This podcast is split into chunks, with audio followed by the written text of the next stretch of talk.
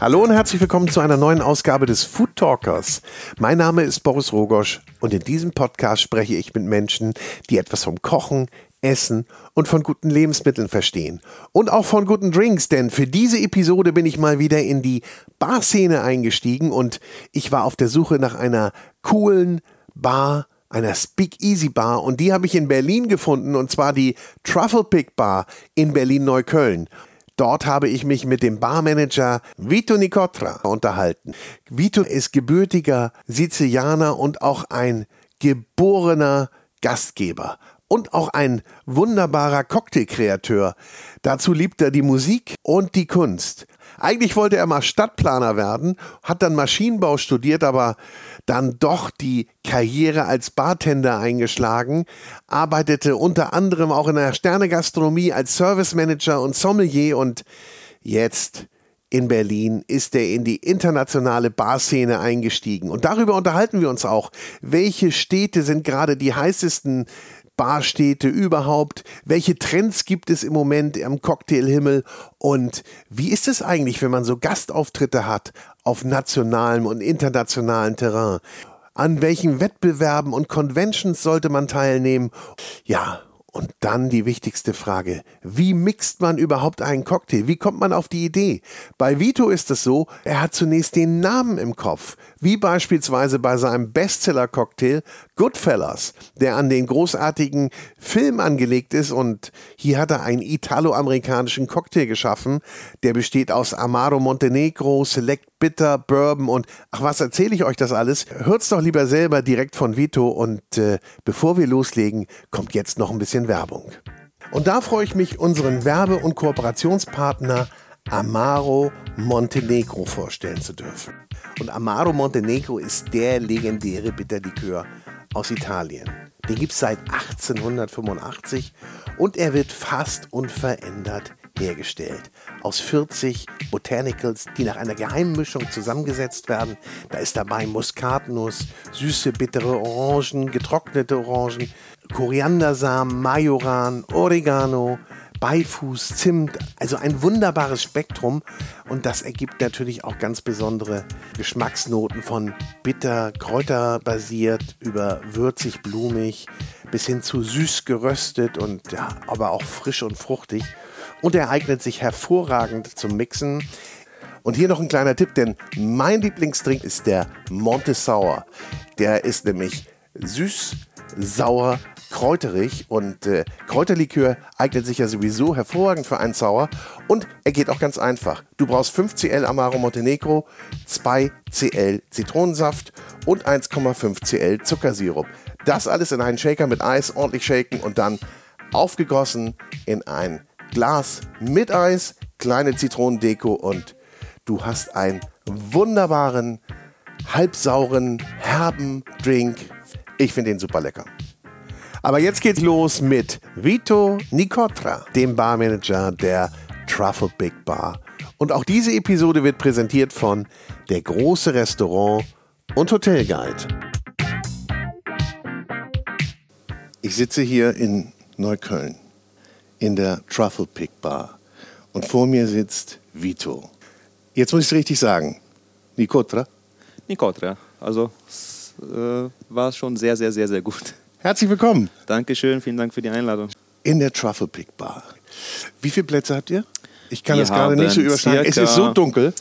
Je nachdem, wie wir quetschen, aber wenn wir es entspannt machen, dann haben wir circa 26 Sitzplätze. Und wie komme ich hier rein?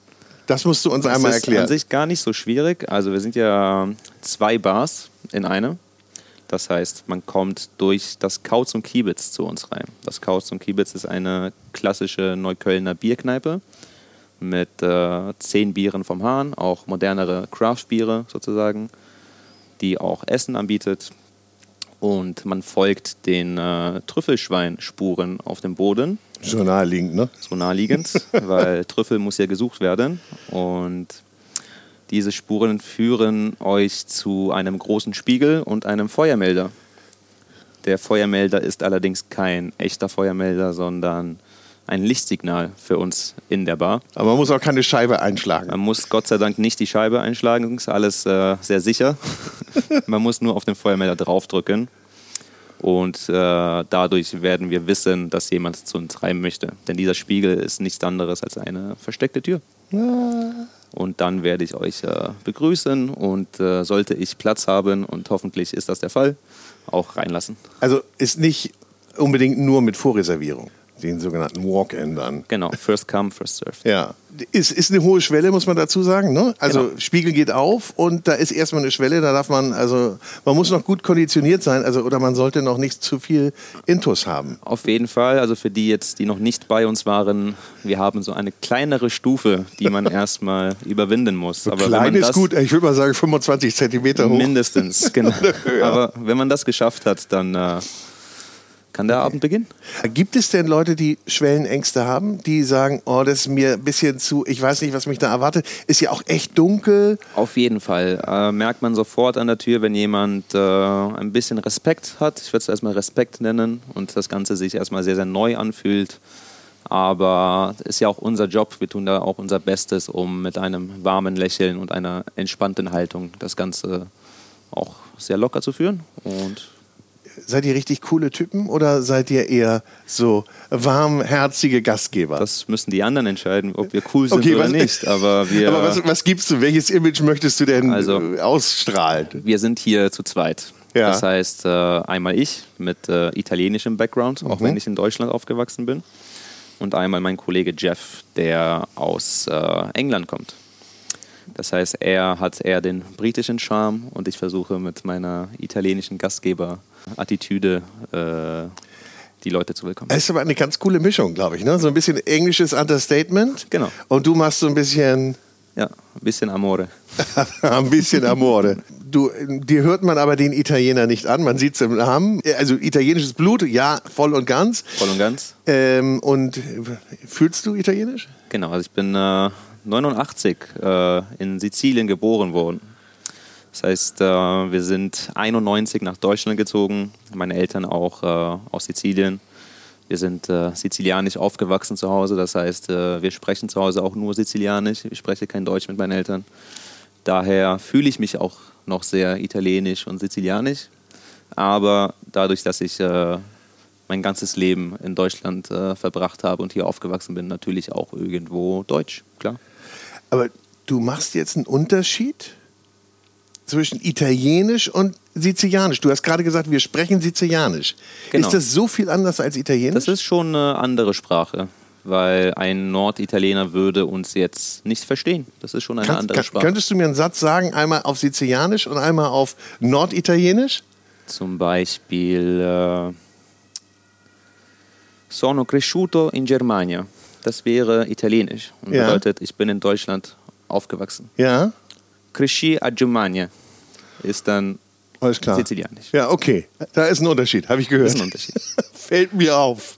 ist quasi dadurch, dass die Osmanen, die Griechen, die Spanier alle bei uns waren, jahrhundertelang, ist das alles ein bisschen bunt gemischt bei uns. Ja. Sprachlich und kulinarisch auch. Also die, du bist international, ihr seid hier in der Bar, super international, Berlin ist international. Was ist denn los in der internationalen Barszene? Was sind denn so, oh. so die Trends eigentlich? Also allgemein würde ich sagen, die Trends sind äh, Minimalismus. Das heißt, dass die Drinks sehr spartanisch sozusagen ausschauen. Einfach ein äh, elegantes, äh, schönes Glas mit einem schönen großen Eiswürfel oder einer klaren Eisstange drin und minimaler Garnitur. Das war jetzt so die letzten zehn Jahre der Trend, wie ja. ein Drink visuell zumindest rüberkommt. Trend ist natürlich auch, dass die Drinks umso aufwendiger werden oder geworden sind die letzten zehn Jahre. Das heißt, die Vorbereitungszeit ist äh, sehr, sehr gestiegen. Man äh, nutzt diverse Techniken aus der, aus der Küche, wie zum Beispiel, dass man Zutaten klärt, mhm. dass man fermentiert, dass man carbonisiert. Und das bedeutet, dass man dann quasi sehr viel Arbeit in einen Drink steckt, der dann sehr, sehr simpel ausschaut. Hm. Aber carbonisiert habe ich noch nicht gehört. Du sahst auch gerade mal das Fragezeichen bei mir im Gesicht. Ja. Deshalb hast du auch gleich erklärt. Quasi, wenn man Drinks mit Kohlensäure versetzt. Okay. Das kann durch eine Ach so, ja, Zapfanlage ja, klar, funktionieren ja. oder wie auch immer. Aber das ist auch schon cool, ne? Mehr Aufwand Genau. und aber reduzierter in der, in der Darstellung, in der Darbietung, Genau. wahrscheinlich auch reduziertere Gläser. Genau. So, das muss Eleganz. Eleganz, ganz, ganz wichtig. Ich würde mal sagen, so reduced to the max.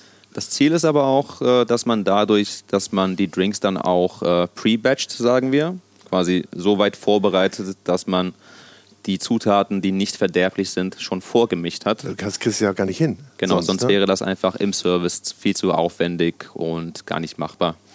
Aber dass man dann dafür oder dadurch besser gesagt viel mehr Zeit für den Gast hat, um zum, zu entertainen, für, für nette Gespräche, dass man einfach äh, eine schönere Zeit mit den Gästen hat, dass man einfach mehr Zeit für den Gast hat, dadurch, dass man die Arbeit schon vorher erledigt hat, was den Drink angeht. Der Drink ist ja auch nur ein Teil. Ist ja ne? auch nur ein Teil. Dessen. Aber okay, aber da, das ist jetzt schon zehn Jahre, hast du gesagt. So ungefähr. Wobei, ich muss kurz äh, unterbrechen, weil äh, es gibt ja die 50 Best Bars Liste. Ja. Und wenn man sich die jetzt anschaut, wurde eine Bar als beste Bar der Welt gewählt, das Paradiso aus Barcelona, die zumindest rein visuell, wie die Drinks ausschauen und präsentiert werden, da ein bisschen gegensteuert. Das heißt, es ist alles sehr, sehr opulent mit äh, eigenen Gläsern, die extra für die Bar kreiert wurden und alles sehr theatralisch fast schon. Also es gibt ja Gegentrends immer, ne? Genau. Aber dass so ein Gegentrend dann Nummer eins wird, Genau. wobei da kann man sich ja auch immer streiten, wieso jetzt die und so. Aber es ist, äh, glaube ich, ist nochmal eine ganz eigene Geschichte. Ähm, ist aber auch spannend, wie das äh, ähm, dann ausgewählt wird. Aber wie machst du denn das? Wie informierst du dich? Bist du viel unterwegs? Tauschst du dich viel mit Kollegen aus? man tauscht sich schon sehr, sehr aus, also sehr viel aus mit Kollegen, also sowieso hier in Berlin, mit unseren äh, Freundinnen und Nachbarn hier in Neukölln, aber auch generell in Berlin. Man besucht sich gegenseitig, egal ob man mal einmal die Woche mal nach Mitte fährt oder nach Schöneberg und äh, man schaut, was die Kollegen so machen. Aber unser größter Vorteil heutzutage ist ja auch Social Media. Ja. Es ist äh, unglaublich einfach zu sehen, was andere Bars so treiben durch äh, ihre Posts, ihre Videos, ihre Stories. Ist man eigentlich, auch wenn man die Bar noch nie persönlich besucht hat, immer mehr oder weniger up to date, was da gerade passiert. Würdest du dann sagen, davon lässt du dich inspirieren oder machst daraus wieder aus vielen, von dem du gesehen hast, irgendwie so ein Mashup für dich oder sagst du einfach, da will man auch einen ganz anderen Weg gehen mal. Also Ach. das ist so eher das, okay, das machen die, wir machen was anderes. Ach, es gibt natürlich Kollegen, wo man äh, sich denkt, das ist schon ein sehr, sehr schöner Stil, gefällt mir sehr. Aber wir versuchen ja auch alle, unseren eigenen Stil zu finden, unseren, unseren eigenen Weg zu finden und nichts zu kopieren unbedingt. Also man kopiert ja sowieso immer irgendwas. Ne? Also Kunst äh, kommt immer aus anderer Kunst immer hervor sozusagen. Ähm, aber wir versuchen hier schon unser eigenes Ding zu machen.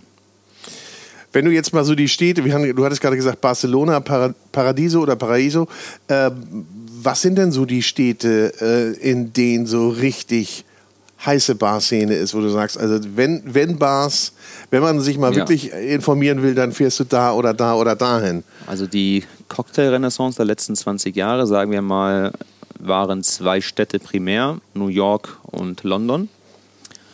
New York ist jetzt die letzten Jahre ein bisschen runtergegangen, die äh, mediale Präsenz.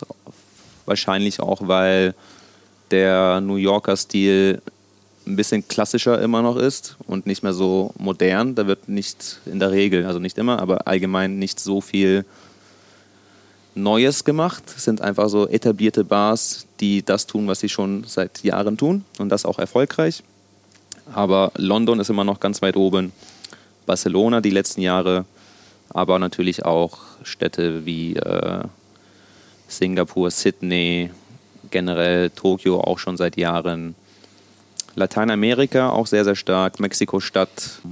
Ja, also alles sehr, sehr interna international geworden. Wir hatten jetzt auch, glaube ich, zum ersten Mal den 50 Best Bars aus Afrika, wenn ich mich nicht täusche. Ja? Ja. Ah.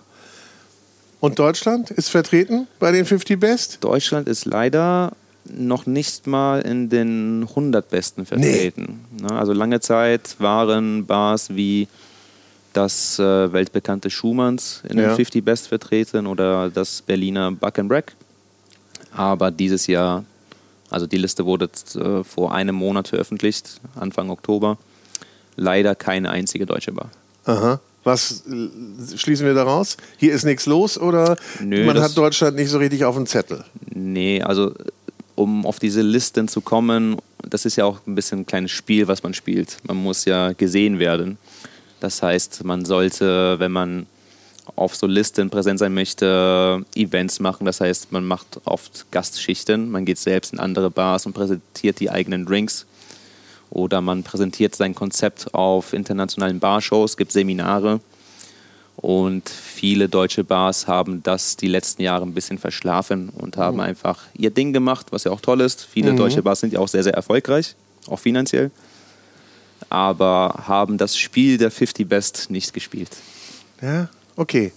Gut, ist auch immer die Frage dann, wie wichtig ist das? Wie Genau. wichtig ist das für euch, äh, in ja, allen möglichen Listen zu stehen, beziehungsweise auch äh, präsent zu sein in Social Media und, und, und, um jetzt auch neue Gäste reinzukriegen? Oder sagst du, wir brauchen gar nicht, gar keine neuen, wir haben genug Stammgäste? Ach nee, die Geschichte des Truffle Picks ist ja auch ein bisschen komplizierter. Wir, das jetzige Team betreibt das Truffle Pick ja auch erst seit einem Jahr. Ja, Das heißt, wir sind ja auch sehr, sehr klein und haben da jetzt nicht die nötige Manpower, um auf solchen großen Listen präsent zu Ja. sein. Aber wichtig ist es, dass, äh, oder ist uns, dass unsere Gäste sehr, sehr zufrieden sind und dass alle eine gute Zeit haben. Das ist erstmal das, was wichtig sein muss. Und wenn man dann irgendwann auf irgendeiner Liste äh, nominiert wird oder Preise bekommt, äh, das wäre super. Super, um das Team zu motivieren. Das ist super für Marketingzwecke natürlich. Aber ist jetzt nicht, äh, nicht das Ziel. okay.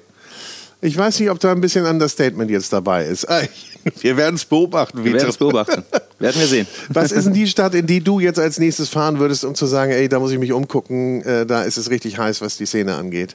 Oder da, oder wo du vielleicht auch mal ein, äh, Tatsächlich äh, Barcelona, weil ich da noch Ja? nicht war. Ich, Okay. muss, ich muss mal unbedingt nach Barcelona. Würde mich sehr interessieren. ja, Aber die nächste Stadt, die, wo ich jetzt sein werde für eine Gastschicht, weil sowas, Gastschicht, ja. sowas, sowas machen wir dann doch ab Ja. und zu mal. Äh, also wir hatten ja auch während des Berliner Barkonvents hier in Berlin, hatten wir auch internationale Gastschichten, die auch mega lustig waren und sehr viel Spaß gemacht haben. Wir hatten unter, ander, unter anderem auch das Paradies aus Barcelona zu uns zu Gast, also Ah, bei uns okay. zu Gast. Und die haben dann ihre Drinks aus Barcelona einen Abend bei uns gemixt. ah, cool. Genau. Aber das, das ist ja ein schöner Austausch dann auch. Das ist ein ne, schöner finde ich. Austausch. Also das ist ja gut in der, in, äh, sag mal, in der Küche, wo ich mich jetzt ein bisschen mehr auskenne Ja. oder in den Restaurants, das ist ja auch gang und gäbe, Ja. dass das passiert. Und ich glaube, das ist ja einmal belebtes mm, das eigene äh, Umfeld und äh, die Gäste sind natürlich auch total dankbar. Ich meine, es ist ja auch einfach toll fürs Netzwerken, Freunde kennenlernen. Ja, logisch. Es ist immer schön, wenn man äh, in anderen Städten, anderen Ländern sogar ein bisschen, ich will jetzt nicht Familie sagen, aber auf jeden Fall Freunde hat, wo man sich wohlfühlt. Ist doch so, oder? Wenn du Genau. irgendwo hingehst, wie, wie machst du das, wenn du jetzt, also wenn du jetzt zum Beispiel nach Barcelona fährst, spielen wir das mal durch. Ja. Meldest dich an. Du wirst dir anders willkommen geheißen als ich, fürchte ich mal. Kommt drauf an. nee, aber ist doch so. Naja, solche Events werden ja in der Regel mit einem äh, Spiritosenpartner organisiert. Mhm. Das heißt zum Beispiel, ich äh, fliege jetzt Ende des Monats für einen Tag nach Bologna und danach einen Tag nach Rom. Mhm. Das Ganze wird organisiert mit einem Cognac-Hersteller. Aha. Das heißt, äh, die Bars wissen natürlich schon Bescheid, dass ich kommen werde. Der Cognac-Hersteller kümmert sich dann auch um mich und wir gehen zusammen essen vorher und dann haben wir einfach einen schönen Abend. Dann ist das alles schon sehr viel lockerer. Ich muss mich jetzt nicht äh, quasi anmelden im Sinne von, ich bin nächste Woche da, wie sieht's aus, was machen wir, sondern das ist alles schon Wochen vorher durchgeplant. Ja. Aber du suchst dir natürlich auch nur so einen aus, den du auch gut findest und mit dem du auch arbeiten möchtest. Natürlich, natürlich. Weil ansonsten, man würde das, glaube ich, nicht machen, wenn man sagt, wird aber nicht bei mir in der Bar stehen und ich werde damit nie was machen. Genau, genau. Das sind äh, Produkte, mit denen wir hier auch Sowieso, sowieso, im, ja. Im Truffle Pick arbeiten. Und die Bars, die wir zu uns einladen oder wo wir auch hingehen, sind natürlich auch Freunde von uns, Ja. deren Arbeit wir sehr, sehr, sehr schätzen und wo es einfach schön ist, äh, sich auszutauschen. Und wo gehst du in Berlin sonst hin? Also meine Lieblingsbar in Berlin ist nach wie vor das Buck and Break Okay. in, in Mitte. Ja. Ist auch eine Speakeasy-Bar. Dann grüßen wir mal dahin. Wir grüßen. Gonzalo, liebe Grüße. Falls Ja. du das hörst, liebe Ja. Grüße. Du bist, kann man sagen, Quereinsteiger? Oder du hast mal was anderes gemacht. Definitiv ne? Oder hast Quereinsteiger, mal einen anderen Weg gehen wollen. Ich habe es zumindest versucht. Ja.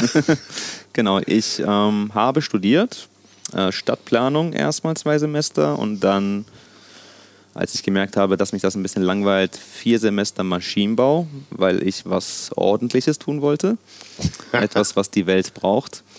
Aber hatte schon vor meinem äh, Stadtplanerstudium angefangen, in Bars zu jobben. Eigentlich nur, um meinen Führerschein zu bezahlen. Und habe quasi während meines Studiums auch weiterhin in Bars gearbeitet, aber habe auch während meines Studiums gemerkt, dass ich viel mehr Zeit in Bars verbringe als äh, in der Uni.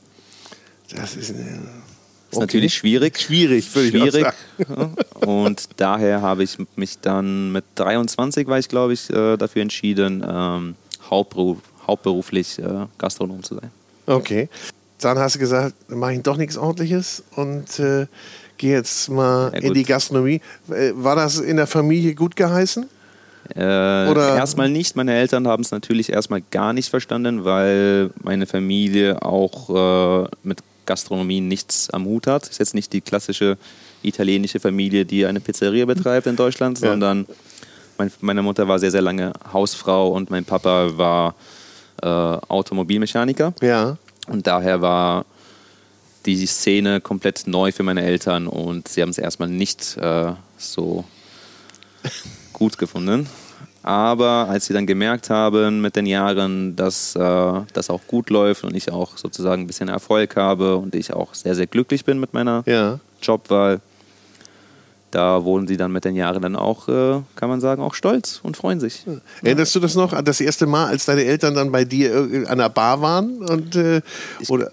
Ich kann mich tatsächlich sehr genau daran erinnern. Ich, mein Papa wollte einen Drink auch probieren.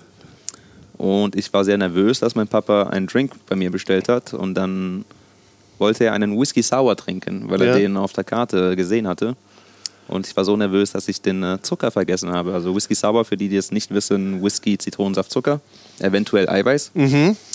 Und äh, Wie, sorry, muss ich einmal einhaken. Wieso eventuell Eiweiß? weil also für die Textur ist es immer schön, wenn man Eiweiß nutzt in Ja. einem klassischen Sour. Das macht das Ganze ein bisschen äh, seidiger von der Textur. Aber viele haben da einfach ein Problem mit, rohe Eier zu konsumieren. Also wir nutzen zum Beispiel bei uns im Truffle Pick auch gar keine Eier, sondern haben eine vegane Variante Ah, auf okay. äh, Algenproteinbasis. Ach, das will ich mir gleich mal angucken. Auf Algenproteinbasis? Sehr, sehr gerne. Aber das sagst du denen auch nicht, ne? Den Gästen. Da, ihr habt jetzt Algenproteinbasis hier bei euch Die im wissen, die wissen Bescheid. Doch, Die wissen- wir, ach, wir echt? sind sehr, sehr offen mit äh, unseren Zutaten und äh, Okay. ist auch wichtig zu Ja, wissen, ja, ja. Was, man, was man so zu sich nimmt. Okay, weil ich dachte nur, da gibt es bei Alge gibt es so ein paar Ressentiments noch bei den Leuten. Nö, nö, Alge ist eigentlich Alge ist fein. Alge ist- Veganer, veganen äh, Berliner Gästin äh, Ist super, Allgegenwärtig. allgegenwärtig. Okay, sorry, aber also Zucker vergessen. Das, äh, genau, den. Zucker vergessen und dann war er natürlich ein bisschen zu sauer, der Whisky Sour. Und dann hat er mich erstmal äh, komisch angeschaut, Mhm. äh, was das denn soll, warum dieser Drink so schmeckt, wie er schmeckt. War natürlich nicht so schön, wenn man so ganz stolz seinem Papa was mixen möchte, aber ist halt passiert. Danach hat er einen neuen bekommen. Hast du noch eine Chance bekommen? Ich habe noch eine Chance bekommen, eine letzte.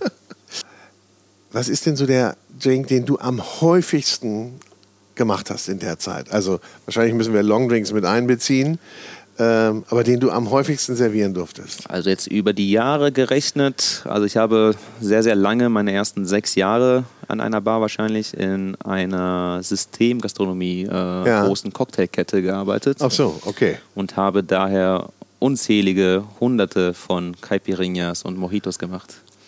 Ich glaube, ich werde keine anderen Drinks so häufig je wieder machen müssen wie diese zwei Und Drinks. kannst du Caipirinha und Mojito noch sehen? äh, werden tatsächlich heutzutage nicht mehr so oft bestellt und wir haben auch keine klassischen Drinks auf der Karte. Das heißt, unsere Gäste trinken zu 90 Prozent unsere eigenen Drinks. Äh, aber ich habe gar kein Problem mit diesen Drinks. Das sind super Drinks, aber genau. Aber schon- muss nicht sein. Muss nicht sein. Ja. Muss nicht sein. Aber sind Also die sind Drinks. dann auch die wahrscheinlich, die du am häufigsten. Die kannst du, ich meine, kannst du, die machst du doch sowieso blind, oder? Die macht man sowieso blind schon, gerade diese Drinks. Wobei ich sagen muss, die hat man damals leider in diesen Ketten nicht so gut gemacht, wie, man- wie man sie heute macht. Ah, Okay. Das heißt, äh, brauner Zucker, Limette, Achteln, alles schon zu 100 Gläser vorbereiten im Kühlschrank, ne, alles schon vorgestampft. Vielleicht sogar die Minze schon reingetan. Boah, die Aromen Ja, waren schon genau, Kilometer genau. weit Das hat weg. man damals so gemacht. ne, für, die, für die Happy Hour. Ja, das muss man sich ja auch erstmal äh, vergegenwärtigen, nicht? Dass das so, wie wichtig das ist, dass du da auch den Moment nutzt, wenn du da äh, jetzt äh, Aromen, meinetwegen Minze oder Genau. äh, aus der Limette was rausholst. Ähm, als Konsument, glaube ich, denkt man da gar nicht so dran. Nee, klar, wenn du mich fragst, willst du einen abgestandenen oder einen frisch gemachten, dann würde ich natürlich sagen, machen wir einen frisch gemachten. Aber ich hätte jetzt, könnte mir wahrscheinlich nicht erklären, wie weit der, wie groß der Unterschied sein kann. Erst wenn ich es im Vergleich teste. Natürlich, also Zutaten sollten immer frisch sein und wie man diese Zutaten behandelt, ist dann auch nochmal die andere Frage. Aber ein Drink kann sehr, sehr schnell gemacht sein, kann aber auch länger dauern, wenn man nicht äh, weiß, was man tut oder nicht gut vorbereitet ist. Dann kann es auch länger dauern, leider. Ja. Nun haben wir hier so kleine Tinkturen, Fläschchen, Mhm. Ja. ungefähr, ja, nicht ungefähr, sondern genau zehn an der Zahl. ähm, das ist nochmal das i-Tüpfelchen dann wahrscheinlich, ne?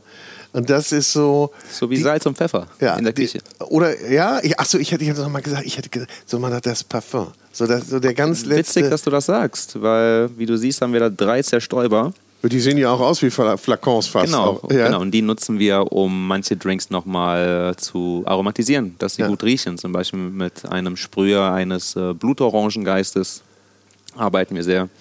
Bei einem Drink, den ich dir heute noch mixen werde, werden wir das dann auch nochmal gleich sehen. bin sehr gespannt. Ich möchte noch mal aufs äh, Thema ähm, ähm, Gastgeber kommen. Ja. So, du sagst also, ihr seid hier so ein italienisch-englisches Duo. Ja. Und ähm, spielt ihr das auch? Also macht ihr auch, spielt ihr auch eine Show eigentlich hinter der Bar? Oder das war eben mein, mein weißt du, wo ich hatte, als ich fragte, bist du Nein. eher so der Coole oder wenn ich hier jetzt alleine sitze, macht es mir dann Spaß, euch zuzugucken und zu sagen, und ich sage mir, die Typen sind aber echt cool oder was auch immer Also ich ich, sage. ich denke schon, dass Ja? es dir Spaß machen wird, aber es ist jetzt keine inszenierte Show oder so, sondern wir sind einfach wir selbst und ähm, gehen quasi auf den Gast ein. Also wir haben jetzt zum Beispiel sehr, sehr viele italienische Gäste, auch witzigerweise, und dann ist es für mich immer schön, wenn ich Italienisch sprechen kann. Für Jeff ist es immer schön, wenn Gäste aus London oder Schottland kommen. Dann kann, kann er nochmal etwas Ja. besser auf, auf die Gäste eingehen. Dadurch, dass ich auch noch ein bisschen Französisch spreche, aber natürlich auch Englisch, kann man immer so ein bisschen auf den Gast genau sich äh, ein bisschen auf den Gast äh, genauer eingehen und äh, sich besser um den Gast kümmern. Aber es ist jetzt keine inszenierte Show, dass wir hier unsere geplante Einlage haben. Genau, oder so. 21.35 Uhr kommt dann der Move. Nee, nee, nee, das passiert nicht. Aber es ist ja schon ein bisschen eine Bühne. Es ist definitiv, vor allem hier bei uns, eine Bühne, da die Bar in U-Form mitten im Raum steht und natürlich auch 80 Prozent des, Raum, des Raumes Ja, einnimmt. eben, ja. Es ist auf jeden Fall eine Bühne. Hm. Und man guckt ja auch gern zu. Man guckt ja auch ich meine, zu. die meisten Plätze sind natürlich hier auch an der Bar, Ja. äh, um auch zuzuschauen. Und da kann man natürlich auch keinen Mist machen. Ne? Also da geht es ja erstmal sowieso darum, dass alles natürlich super vorbereitet ist. Top Mise en place. Sagt ihr Genau. auch Mise en place? Natürlich. Ja. ähm, ich dachte, in der Bar gibt es vielleicht noch eine andere Sprache. Top Mise en place und ähm, ja, da darf nichts rumliegen. Ne? Da Das muss ja alles immer top clean sein. Es muss top clean sein, es muss äh, trotzdem schnell gehen. Daher äh, batchen wir, wie gesagt, auch unsere Drinks größtenteils, dass wir die Drinks auch quasi schnellstmöglich auch servieren können. Aber trotzdem sollte alles sehr elegant passieren und ohne viel Shishi. Ist jetzt nicht, äh, nicht die Bar, wo man jetzt äh, Flair-Bartending sieht oder sowas, sondern wir machen die Drinks Wie, was sieht man? Flair-Bartending, dass man quasi Flaschen wirft, Ach so. ne, mit Ah, Feuer das heißt so. sowas, ne, Flair-Bartending. Guck mal, Genau. ich lerne hier noch Sowas was. machen wir Richtig. nicht. Nee, Wir also hier fliegt nichts durch den Raum. Ich meine, fliegt nichts durch den Raum, Gott sei Dank nicht. aber das ist doch das Schöne, aber muss man doch auch sagen, das ist das, gibt es wahrscheinlich viele Bars, die das machen. Eigentlich kaum Nicht- noch. Ach, kaum schade. Noch. Ich dachte, ich wollte gerade darauf hinaus, dass es eben so facettenreich ist und dass es eben so ganz viele Ja. Ausprägungen gibt, genauso wie die Bars, die dann auch noch die Klassiker servieren. Also man kann natürlich hier und da eine Bewegung mit einarbeiten, wo es einfach schöner ist, wenn man den Drink gerade serviert, dass man quasi den einen Move macht oder quasi das Glas so hält, den Shaker so hält. Aber das sind quasi nur so Nuancen. Und echtes Flair-Bartending, es geht ja primär um die Show und nicht um die Herstellung des Drinks, sondern Okay. wie viele Flaschen man gerade wirft. Ja, da gibt es ja auch richtig, da gibt's ja auch Wettbewerbe. Da Ne? gibt es ja auch Wettbewerbe, gibt es auch Weltmeisterschaften und so. Dafür und dann, glaube ich, auch das Speed. Speed ist auch eine Disziplin. Speed äh, als Teil vom Flair-Bartending kann sein, weiß ich nicht. Nee, ich, ich dachte als alleinstehend. Wer, so. Wie viel kriege ich hin? In, Ach, es gibt ja viele Wettbewerbe. Ich habe auch an vielen teilgenommen, witzigerweise. Und guck mal, irgendwie wollte ich darauf hinauskommen. genau, das wusste ich doch. Das wusste ich doch. Siehst du, funktioniert doch hier. Meine, wir sind doch schon eingespielt. Nee, also dadurch, dass ich in Kassel aufgewachsen bin und die Barszene in Kassel natürlich eine andere ist als die Barszene in der, in der Großstadt Deutschlands wie Berlin, Frankfurt, München, dachte ich mir, dass ich in meinen jungen Jahren an äh, Cocktailwettbewerben teilnehme, um einfach mein, äh, mein Netzwerk zu erweitern, Kollegen kennenzulernen, einfach mal um zu schauen, was die anderen so machen. Das war so der primäre Grund. Und natürlich auch, um zu schauen, wo steht man selbst, wie gut ist man, ist man wirklich so gut, wie man denkt, Ja. dass man ist, oder ist, sollte man noch erstmal arbeiten und fleißig sein und erstmal Füße stillhalten. Ne? Ich kann, mir- ich kann mir auch so am Anfang vorstellen, dass man wirklich denkt, ich bin cool. Also, Genau. ich kann das. Ne? Genau. Gerade wenn man so ganz jung ist und denkt, hey, geht doch alles locker. Und dann guckst du dir mal was anderes an. So die echten Cr- Cracks und Ja. denkst, oh, ich gehe, glaube ich, mal in den Übungsraum. Nee, nee, wirklich. Dieses Gefühl hatte ich auch Ja? bei, meinen ersten Cocktailwettbewerben, wo ich dachte, ich bin richtig gut. Also ich war ja auch quasi gut genug, um im Finale eines Wettbewerbs zu sein, Ja. mit äh, den zehn Besten Deutschlands sozusagen, für diesen einen Wettbewerb. Aber trotzdem hat man dann sehr, sehr schnell gemerkt, dass die anderen, die das schon vielleicht ein bisschen länger machen und in besseren Bars arbeiten, dass das einfach ein anderes Kaliber ist. Ja. Ich habe mir neulich mal so ein Finale angeguckt Mhm. äh, ähm, in, in Bologna von äh, Amaro Montenegro, die gut, äh, äh, Vero Bartender Vero Finale. Bartender. Und äh, da muss ich sagen, also es war natürlich dann international und da muss ich sagen, da geht es natürlich auch einmal darum, wie, also einmal um den Drink, um die Darbietung, um Ja. die Storyline ja. und wie bringe ich das Ganze rüber? Also das ist ja, das ist ja nicht einfach. Das vor laufenden Kameras beziehungsweise vor Publikum zu machen, also da glaube ich, kommt man ganz schön mal. Und mit, äh, mit Zeitdruck natürlich. Ja, das auch, ma- genau. Ne? Man hat ja in der Regel, sage ich mal, maximal 10 Minuten Zeit, um vier Drinks zu mixen, die man sich natürlich vorher vorbereitet hat. Jetzt zum Beispiel bei Montenegro äh, mixt man natürlich seinen äh, Montenegro-Drink, aber dann muss man natürlich auch eine, eine Story und Leidenschaft haben und äh, mit seinem Drink eine Geschichte erzählen. Man muss ja quasi seine Ju Juroren und äh, Gäste dann einfach quasi für diese zehn Minuten fesseln und mit einem Drink es schaffen, eine Story zu erzählen. Ja. Das ist dann alles nicht so einfach, wenn man dann auch nur zehn Minuten Zeit hat und lächeln muss und schnell sein muss und sauber sein muss und flüssig sein muss und dir die Hand vielleicht so geht und die Hände zittern. Genau, ja. Oder es geht irgendwas schief und äh, du kommst nicht wieder in Fluss. Ja, ja, ich stelle mir das, ich stelle mir das extrem. Wie war es äh, denn bei Montenegro? Hattest du das Gefühl, dass jemand sehr nervös war?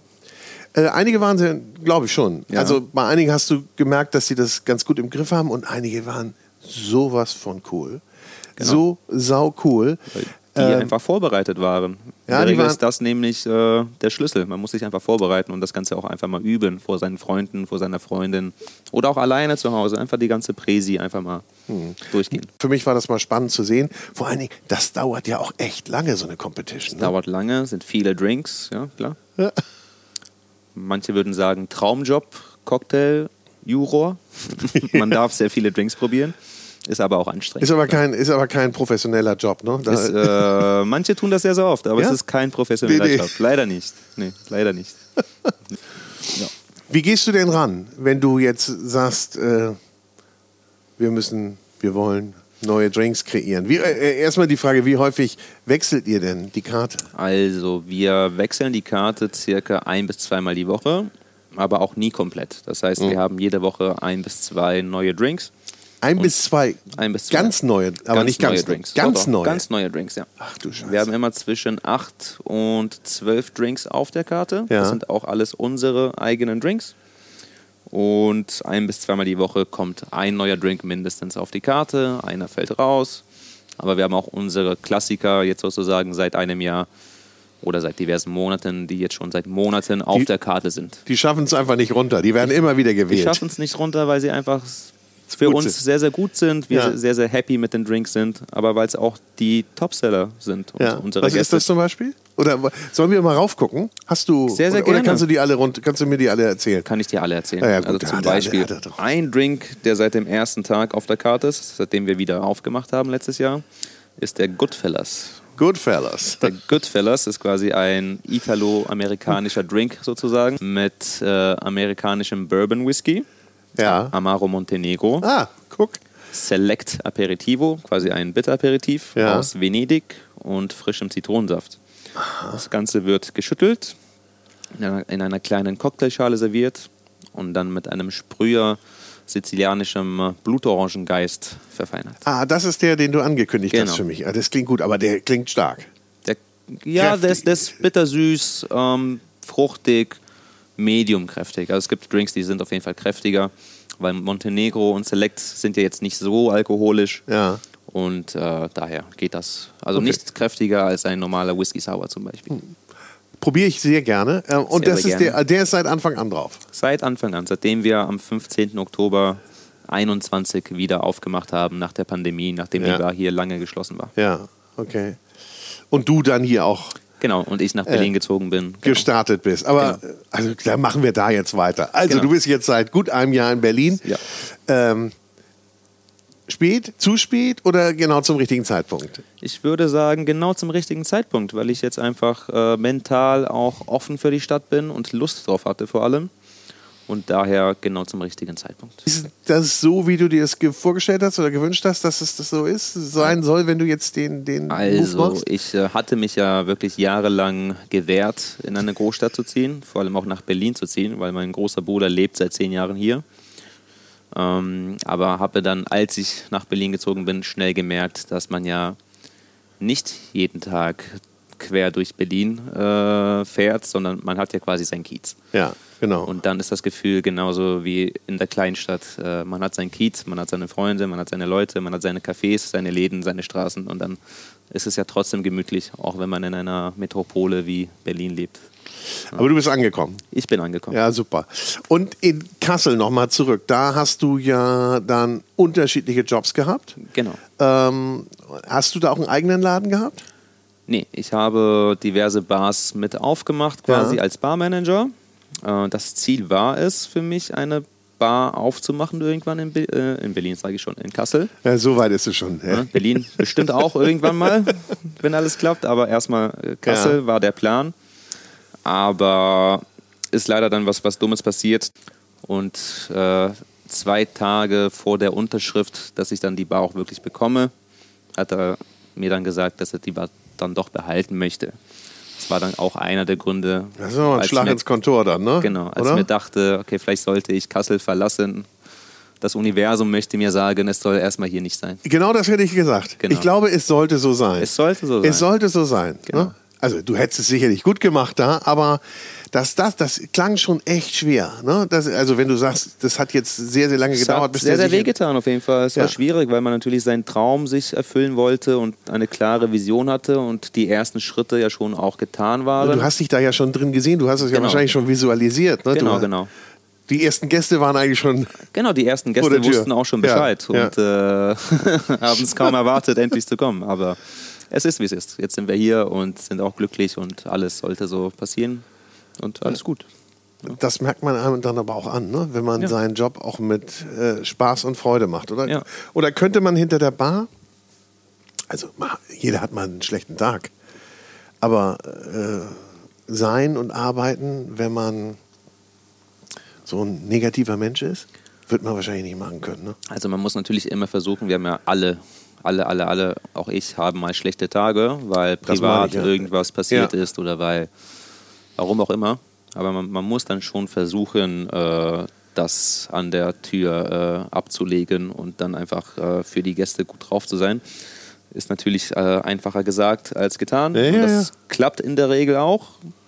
Aber es fällt natürlich viel leichter, ein toller Gastgeber zu sein und einfach einen tollen Abend zu haben, wenn man auch äh, gut drauf ist. Mhm. Und generell nichts äh, Schlimmes gerade passiert im Leben.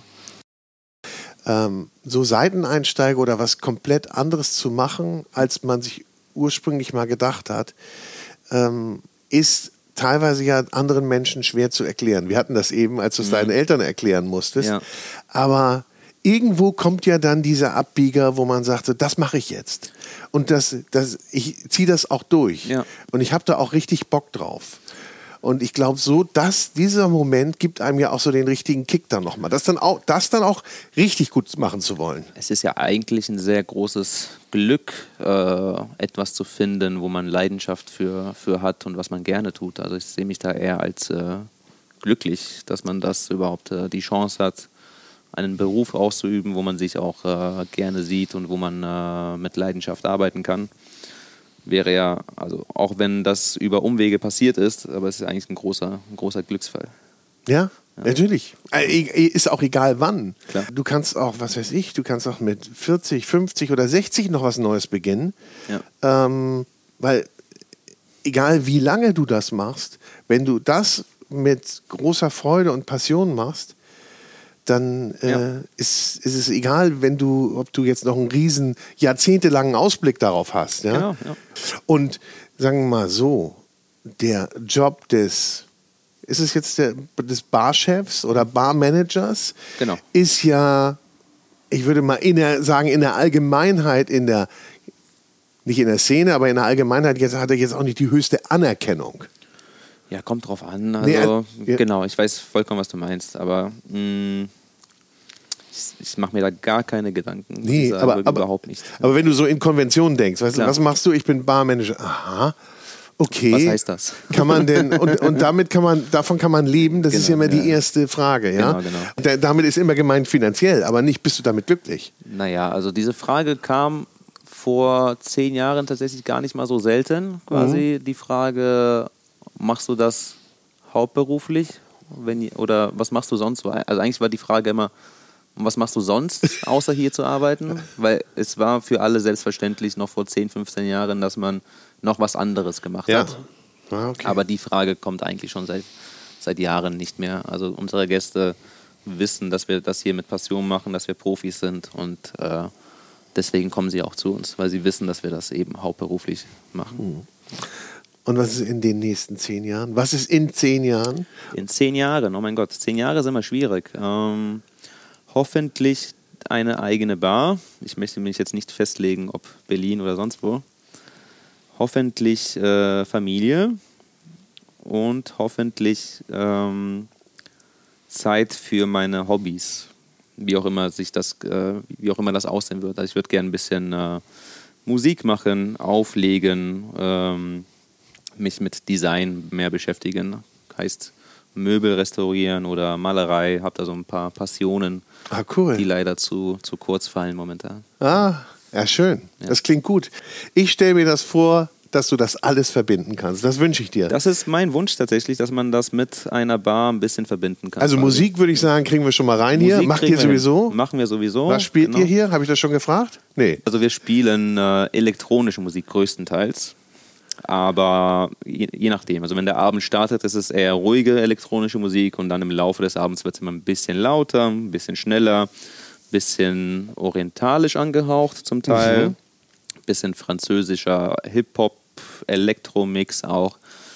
Unsere Playlist, für die, die Lust haben, ist auch bei Spotify. Ah, packen wir in die Shownotes. Genau. Das, ich bin jetzt auch gespannt. Die Sehr darf man gespannt. sich gerne anhören und die heißt äh, Truffletronic. Truffletronic, wie cool. genau. Aber das ist ja genau das Gleiche. Ne? Also bei Musik musst du ja auch ein Trüffelschwein sein, um, wenn du jetzt, sagen wir mal, abseits des Mainstreams unterwegs bist. Genau.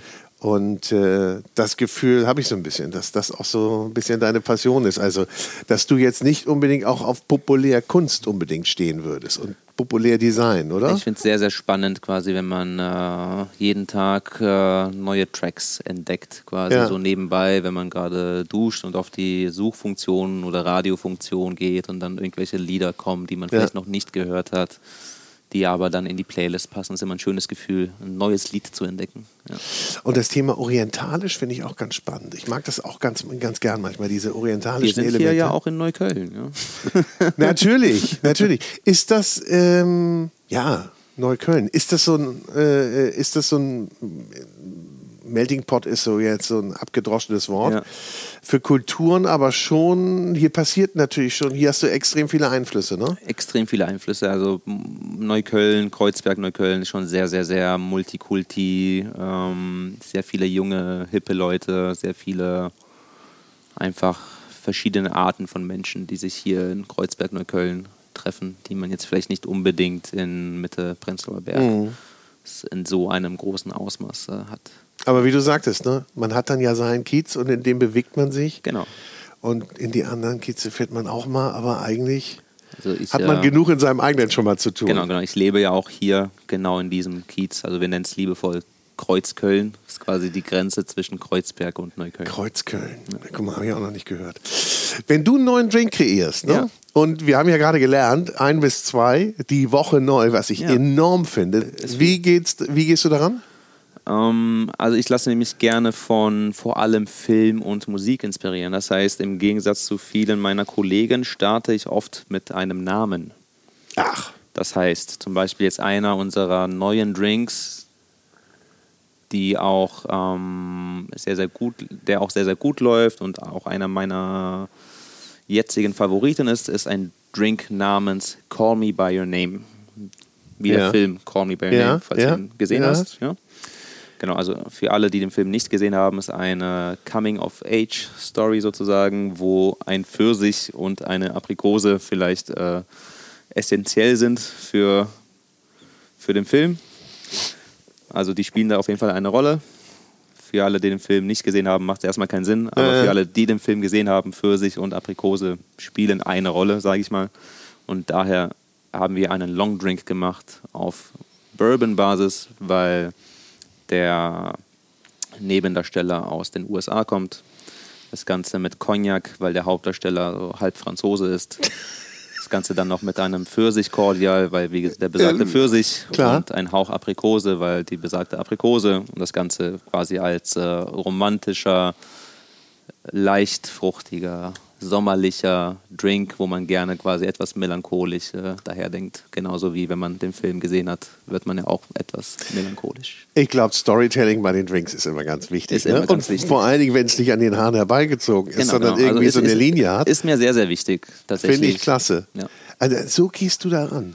Genau. Das finde ich sehr, sehr spannend. Also einfach äh, diesen Weg zu gehen. Mhm.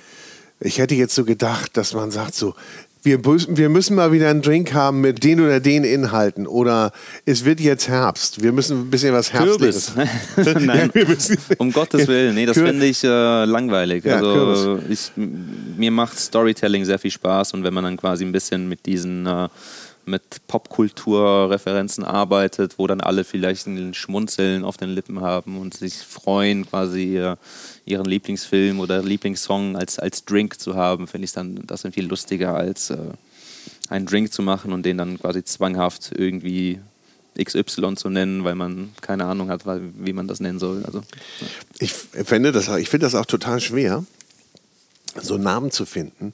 Ich finde es zum Beispiel auch bei meinen Podcast-Episoden auch immer schwer, eine Headline zu finden. ja. Total schwer.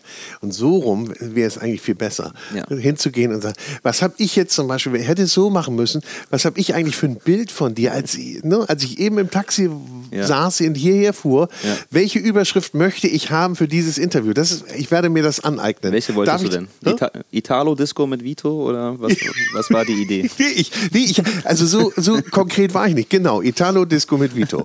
Das wollen wir. Ich kriege jetzt einen Drink. Ich kriege jetzt einen Goodfellas, glaube ich. Ja, sehr gerne. Ja, nimmst du dein Kabel irgendwie mit? Kriegst du Jawohl. das? Oder willst du einmal abnehmen? Ich glaube, einmal abnehmen. Nimm mal einmal ab und dann äh, wieder rauf. Also wir machen jetzt den besagten Goodfellas Drink, ähm, benannt nach dem 1990er Martin Scorsese-Film Goodfellas.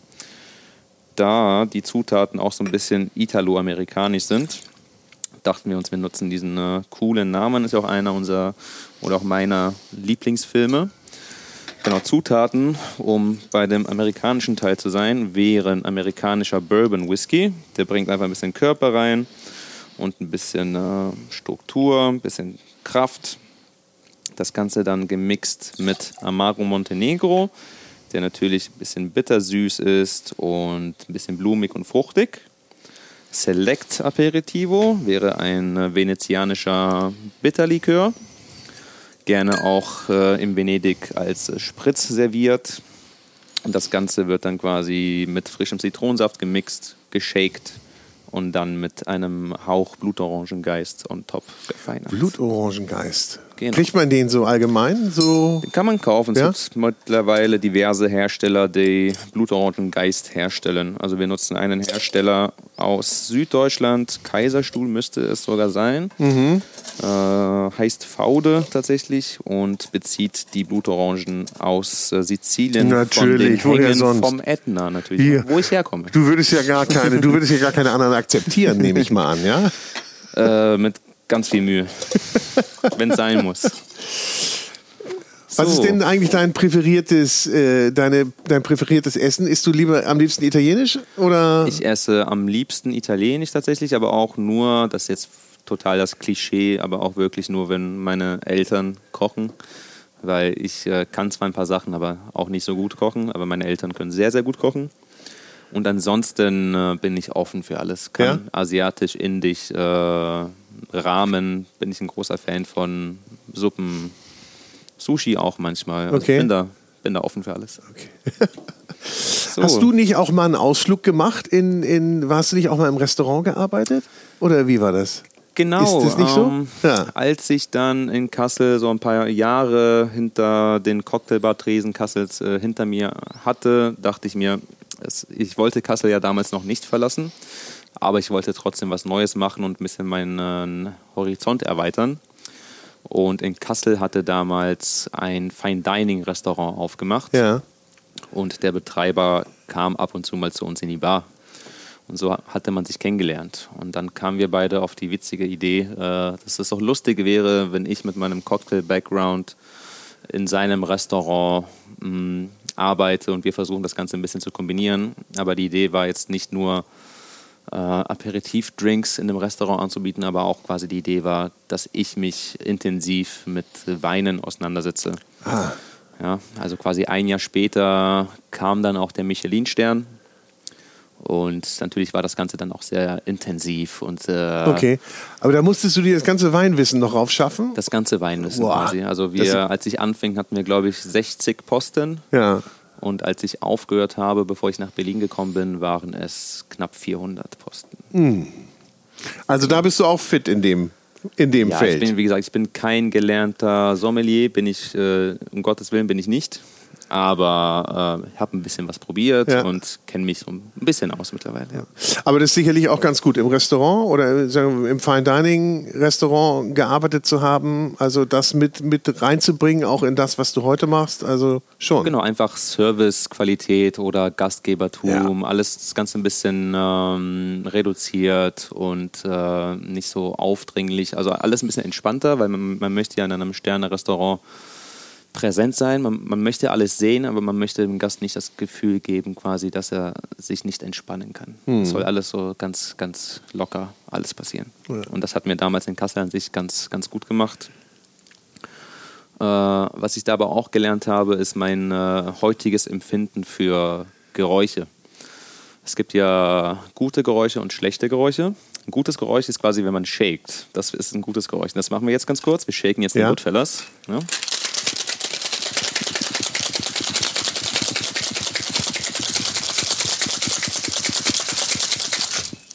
Kriegt man eigentlich Muckis vom Shaken? Kannst du doch sehen. Ja, ja, ich meine, weiß ja nicht, was du sonst machst. Ähm, ja, das hilft schon irgendwie, dass man kräftige Arme und Schultern zumindest bekommt. Aber ist jetzt kein Ersatz für Fitnessstudio oder gesundes äh, äh, Leben. Ist es jetzt nicht. Also schon eher anstrengend und es sind jetzt nicht die natürlichsten Bewegungen, die man ja dadurch hat, sondern es ist einfach nur sogenanntes Krafttraining on top. Man sollte sich aber trotzdem äh, bewegen und vielleicht mal laufen gehen und Ja, sowas. hilft, ne? Das Muss ich auch mal wieder. So, und Jetzt, jetzt kommt noch ein bisschen. Zack, Danke. gerne. Super. Cool. Der Goodfellas. Der Goodfellas. Wie gesagt, säuerlich, bittersüß. So, Wie gesagt, und zum Thema Geräusche nochmal, um das Ganze abzuschließen. Was ich in einem äh, Sterne-Restaurant gelernt hatte, ist, dass es Geräusche gibt, die man einfach nicht hören möchte. Quasi unnötiges Gläserklappern oder hektische Bewegungen. Also alles, was man vermeiden kann, was sich jetzt nicht unbedingt gut anhört, sollte Ja. man auch in einer Cocktailbar, finde ich, vermeiden. Was wäre das in der Cocktailbar? Irgendwie. Quasi, wenn ich jetzt meinen Drink geshakt habe und meine Shaker sind schmutzig, Mhm. die kann ich natürlich ganz leise in das Waschbecken legen. Ich könnte sie aber auch einfach reinschmeißen, weil ich gerade gestresst bin. Ja. Das wäre dann zum Beispiel Würde ich mich aber. unnötig. Ja, würde ich erschrecken. Genau. So, ich probiere hin. Gerne.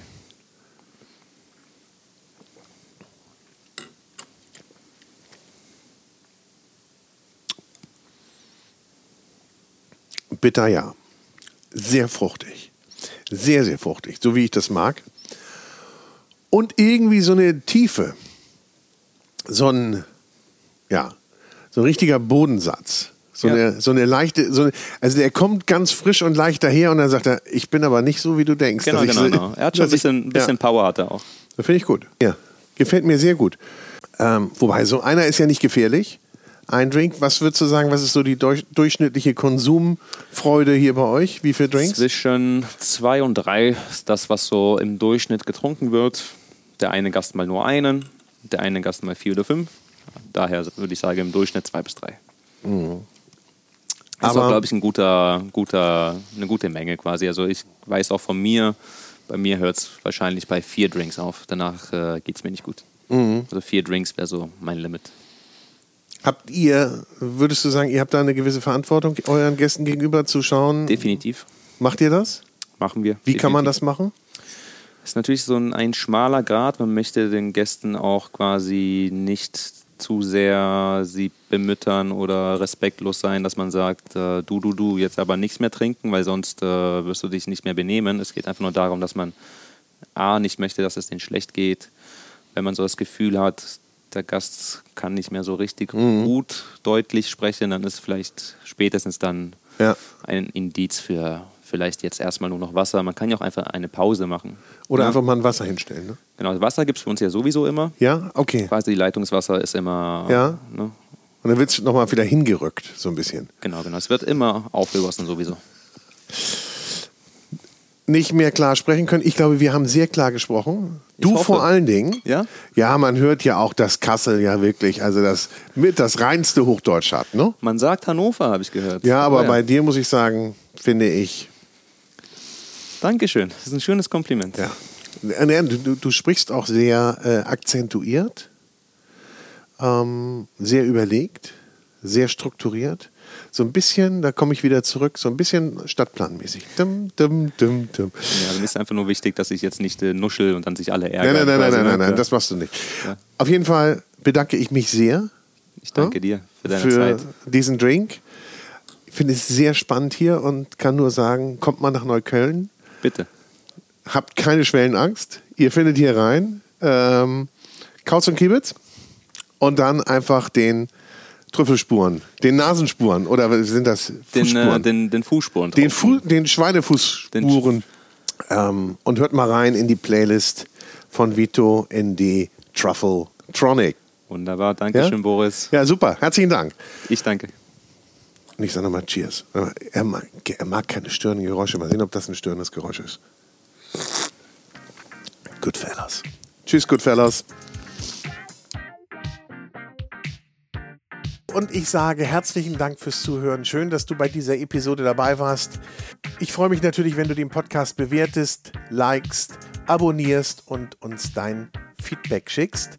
Und darüber hinaus ist es natürlich mir eine große Freude zu erwähnen, dass auch diese Podcast-Episode präsentiert wurde von der große Restaurant und Hotelguide. Ein Guide für Gäste mit Informationen und Inspiration, für Menschen mit Leidenschaft, für kulinarischen Genuss. Und jetzt habe ich noch ein bisschen Werbung in eigener Sache. Es gibt nämlich einen neuen Podcast mit mir. Der heißt Vinyl und Wein. Und in diesem Podcast begrüße ich spannende Persönlichkeiten, die ihre Lieblingsplatten mitbringen und wir trinken dazu passende Weine. Ich spreche mit meinen Gästen über deren musikalische Meilensteine und über die Bedeutung von Musik in ihrem Leben. Also, wir hören uns bei Vinyl und Wein.